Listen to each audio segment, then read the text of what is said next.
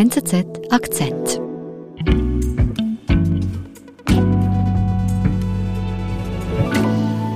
Ja, das haben wir schon sehr stark bei äh, Kanzlerin Angela Merkel natürlich gehabt. Sie wurde immer auch als Frau angegriffen und ist ja sozusagen für die rechte Szene sozusagen das Feindbild gewesen. Und so ein bisschen hat man das Gefühl, da fungiert Baerbock jetzt als Ersatzfeindbild. Seit Annalena Baerbock Kanzlerkandidatin der Grünen ist, schlägt ihr viel Aufmerksamkeit entgegen, aber genauso viel Hass. Denn kaum jemand polarisiert stärker als Baerbock im Kampf um das Kanzleramt.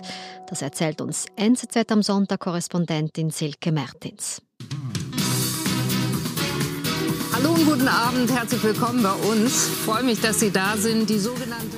Ja, Annalena Baerbock war gerade frisch ähm, zur Kanzlerkandidatin der Grünen, zur ersten Kanzlerkandidatin der Grünen äh, nominiert worden. Und dann nur wenige Tage später war sie eingeladen zur wichtigsten Talkshow in Deutschland, Anne Will, am Sonntagabend, wo alle, die an Politik interessiert sind, nach dem Tatort den Fernseher eingeschaltet haben. Und die erste Kanzlerkandidatin von Bündnis 90 Die Grünen, Annalena Baerbock.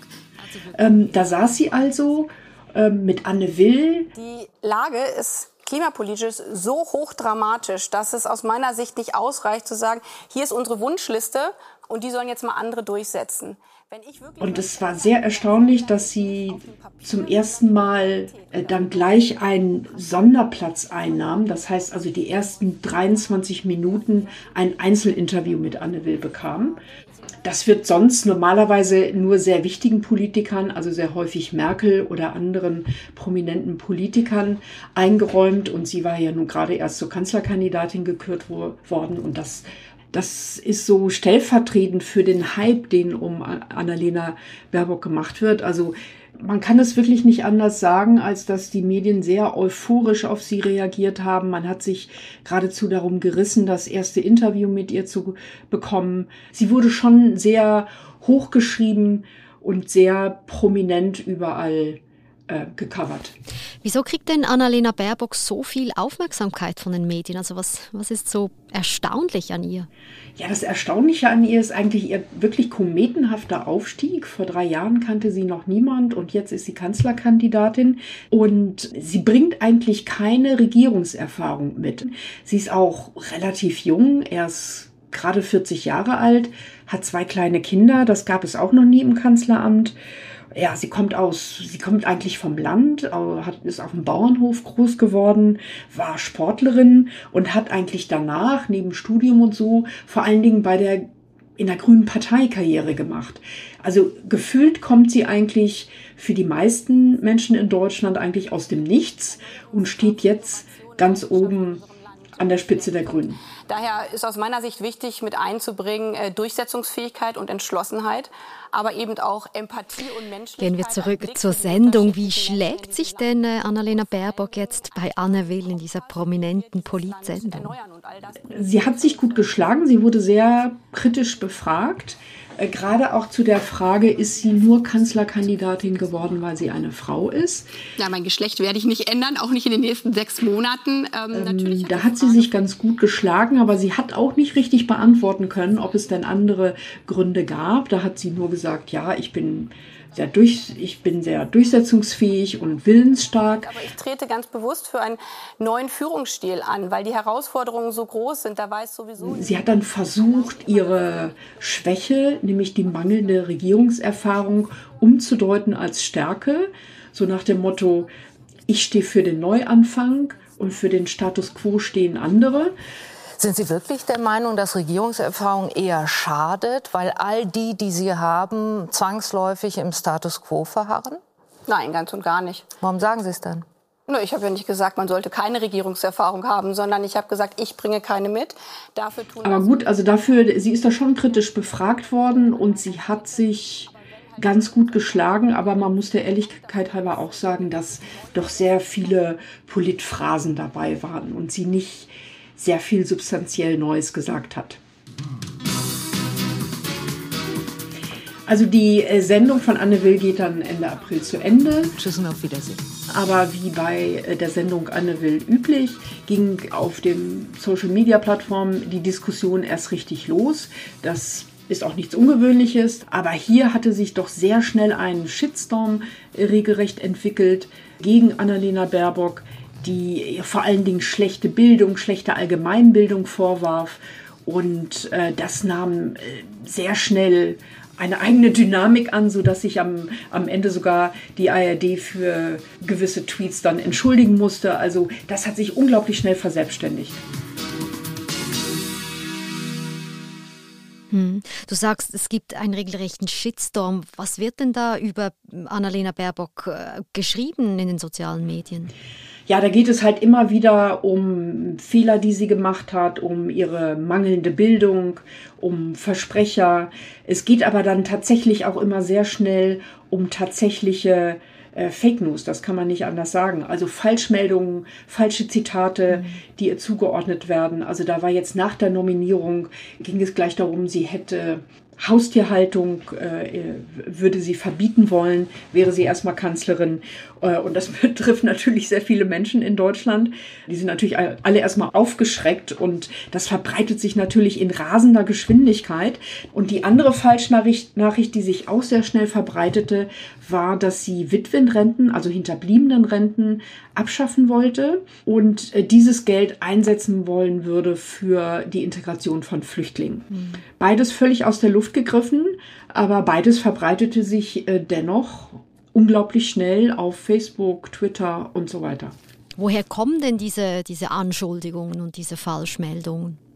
Die kommen vor allen Dingen aus dem rechten Milieu, also rund um die AfD, aber auch der, der rechte Rand der CDU-CSU, da kommt das sehr stark her. Dort ist sie auch schon länger ein Feindbild. Ähm, nur das hat, das hat man praktisch ignorieren können, aber jetzt hat das doch enorme Ausmaße angenommen. Mhm. Und der Gipfel der Angriffe war dann, dass sogar ein Nacktfoto von Baerbock kursierte von einem russischen Model, wie sich später herausstellte, das ihr so entfernt ein bisschen ähnlich sah. Und dann haben auch diese Anfeindungen sehr schnell so eine sexistische Ausrichtung bekommen, ähm, wie es auch bei Frauen eigentlich sehr häufig der Fall ist bei Politikerinnen. Hm, eben, das ist jetzt ein Problem, das Frauen kennen, die im Rampenlicht stehen. Ja, das haben wir schon sehr stark bei äh, Kanzlerin Angela Merkel natürlich gehabt. Sie wurde immer auch als Frau angegriffen und ist ja sozusagen für die rechte Szene sozusagen das Feindbild gewesen. Und so ein bisschen hat man das Gefühl, da fungiert Baerbock jetzt als Ersatzfeindbild, weil das Lieblingsfeindbild rechter Kreise jetzt verschwindet. Mhm. Sie wird nicht mehr antreten, fällt damit also weg und jetzt hat man in Baerbock ein neues Feindbild gefunden. Aber man muss schon sagen, dass grüne Politikerinnen oder linke Politikerinnen insgesamt äh, sehr viel stärker angegriffen werden und sehr viel stärker als Feindbild dienen als andere Politikerinnen. Mhm. Wir haben das auch schon in der Vergangenheit sehr massiv erlebt, etwa mit den früheren grünen Aushängeschildern äh, Claudia Roth, die auch mal Parteichefin war, und Renate Künast, die Ministerin war, und die bis heute eigentlich sehr stark angegriffen werden und gerade auch auf schon eine sehr sexistische Art und Weise. Was heißt denn das jetzt konkret für Annalena Baerbock, wenn sie hier so attackiert wird und so zum Feindbild wird eigentlich fast? Ja, Annalena Baerbock wohnt in Potsdam und es war eigentlich bekannt so über die Jahre, dass sie äh, ganz normal lebt äh, und mit der S-Bahn nach Berlin reinfährt. Mhm. Und das ist jetzt eigentlich nicht mehr möglich. Sie wird so bedroht, dass sie jetzt seit kurzem auch Personenschutz hat äh, und sozusagen, das ist natürlich auch eine sehr starke Einschränkung der persönlichen Freiheit. Mhm. Ähm, und damit muss sie jetzt leben. Also die Gefahr ist ein bisschen realer geworden, kann man sagen. Die Gefahr ist auf jeden Fall sehr viel äh, realer geworden.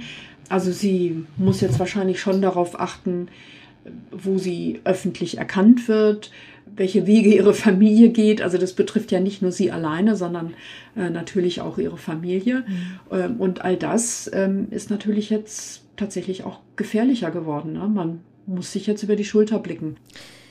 Jetzt rund um Annalena Baerbock gibt es diese Polemik, viel Kritik, aber auch große Präsenz, Berichterstattung. Man spricht über sie, wir sprechen über sie. Ähm, Deutschland wählt im September eine Kanzlerin oder einen Kanzler. Wie stehen denn die Chancen jetzt auch unter diesen Bedingungen für Annalena Baerbock? Also Annalena Baerbock polarisiert viel stärker als ihre Konkurrenz. Sie ist jetzt so die Newcomerin, äh, die frisch und interessant wirkt. Und von daher hat sie durchaus keine schlechten Chancen, weil die Grüne Partei auch zum ersten Mal so stark ist, dass sie fast gleich aufliegt mit der Union. Das heißt natürlich noch nicht, dass sie Kanzlerin werden kann, aber man muss schon sagen, dass die Angriffe in ihrem eigenen Wählermilieu, dass es dieses Milieu sehr stark mobilisiert und zusammenschweißt. Mhm. Man kann es, glaube ich, auf den Punkt bringen, dass je stärker sie attackiert wird, je stärker sich das polarisiert, desto stärker steigen auch derzeit Baerbocks Zustimmungswerte in den Umfragen und desto beliebter wird sie. Also das ähm, ist ganz klar zu sehen. Aber ist es wirklich äh, realistisch? Kann sie es schaffen? Kann sie die nächste Kanzlerin werden? Also sie könnte es schon schaffen, äh, Merkels Erbe anzutreten. Aber sie steht jetzt unter enormem Druck und enormer Beobachtung und das hat sie bisher einfach nicht erlebt. Und von daher kann auch der große Absturz noch folgen. Und es kommt jetzt darauf an, ob sie mit ihren Schwächen, sie hat sehr viele Schwächen, dazu gehört eben ihre Unerfahrenheit, ihre mangelnde Regierungserfahrung, dass sie nie außerhalb der Politik Geld verdient hat. Und das könnte, also sie kann es schon werden, aber sie müsste sich ganz sicher noch steigern, weil sie ist keine mitreißende Rede, Rednerin und sicher auch nicht jemand, der die Wählermilieus außerhalb der Grünen Partei oder des grünen Wählerspektrums sehr stark mobilisieren kann. Also da gibt es noch viel zu tun und sie könnte genauso schnell, wie sie hochgeschrieben wurde und gehypt wurde, könnte sie auch abstürzen.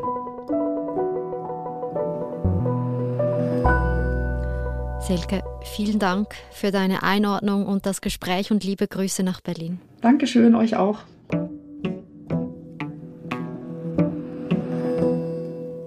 Das war unser Akzent. Ich bin Nadine Landert. Bis bald.